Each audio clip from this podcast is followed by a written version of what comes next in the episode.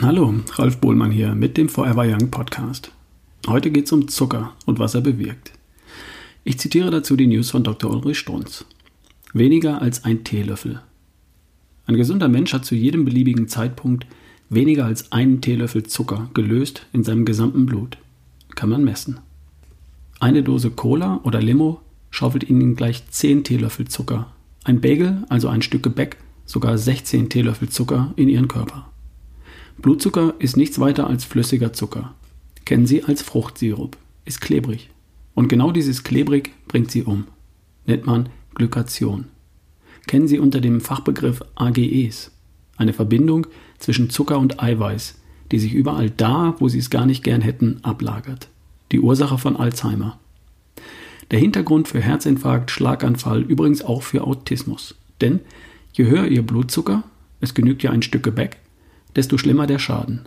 Völlig unterschätzt, schön geredet, nach dem Motto, ein Brötchen mit Marmelade kann ja wohl nicht schaden. Diese AGEs sind der Grund, warum Diabetiker, nur 8 Millionen Deutsche, entzündete, kaputte, schmerzhafte Nerven, Neuropathien bekommen, weshalb sie sehr viel mehr und häufiger Krebs und Herzinfarkt erleiden, weshalb ihre Niere kaputt geht, Dialyse, 9 von 10 sind Diabetiker und warum sie blind werden. Blind wurde meine Mama, wegen dieser AGEs, sprich ständig erhöhten Blutzuckers. Weil man selbst ihr, der schwerkranken Diabetikerin, ausdrücklich zu so und so viel Broteinheiten, also Kohlenhydraten, geraten hat. Als unwissende und hilflose Patientin musste sie den Ärzten, den Erlanger Internisten ja glauben. Das hat sie erst blind gemacht und dann umgebracht. Soll ich mich bei diesen Kohlenhydratärzten bedanken dafür? Die gibt es übrigens heute noch. In jeder Großstadt Deutschlands. Der Arzt Rosedale, googeln bitte, fasst alles, was wir über Gesundheit und ein langes Leben heute wissen, heute so unnachahmlich zusammen. Gesundheit und Länge ihres Lebens sind bestimmt durch das Verhältnis Fett zu Zucker, den sie während ihres Lebens verbrennen. Je mehr Fett jemand als Treibstoff verbrennt, desto gesünder wird er sein und desto länger wird er leben. Je mehr Zucker jemand verbrennt, desto mehr Krankheiten werden ihn befallen und desto kürzer wird seine Lebensspanne sein. Dies Wissen bin ich stolz, in meiner Praxis Ihre Fettverbrennung direkt messen zu können. Das können wenige Ärzte.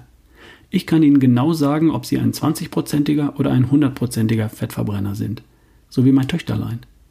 Ist mir beim Nachwuchs ganz wichtig, weil ich ja nur ein Töchterlein habe, ein einziges. Bei gemessener 100-prozentiger Fettverbrennung weiß ich, sie wird mir ein ganzes langes Leben erhalten bleiben. Ach ja, die Arbeit ist übrigens betitelt mit ketogene Diät. Ein Schlüssel zu optimaler Gesundheit. Wichtig, weil mich soeben ein sehr hochgeschalter Akademiker per E-Mail ständig nervt. Wozu ketogene Kost, wenn er doch keinen Krebs hätte? Ende der News. Tja, Zucker oder Fett? Darüber entscheidest du bei jeder einzelnen Mahlzeit. Bis zum nächsten Mal. Dein Ralf Bohlmann.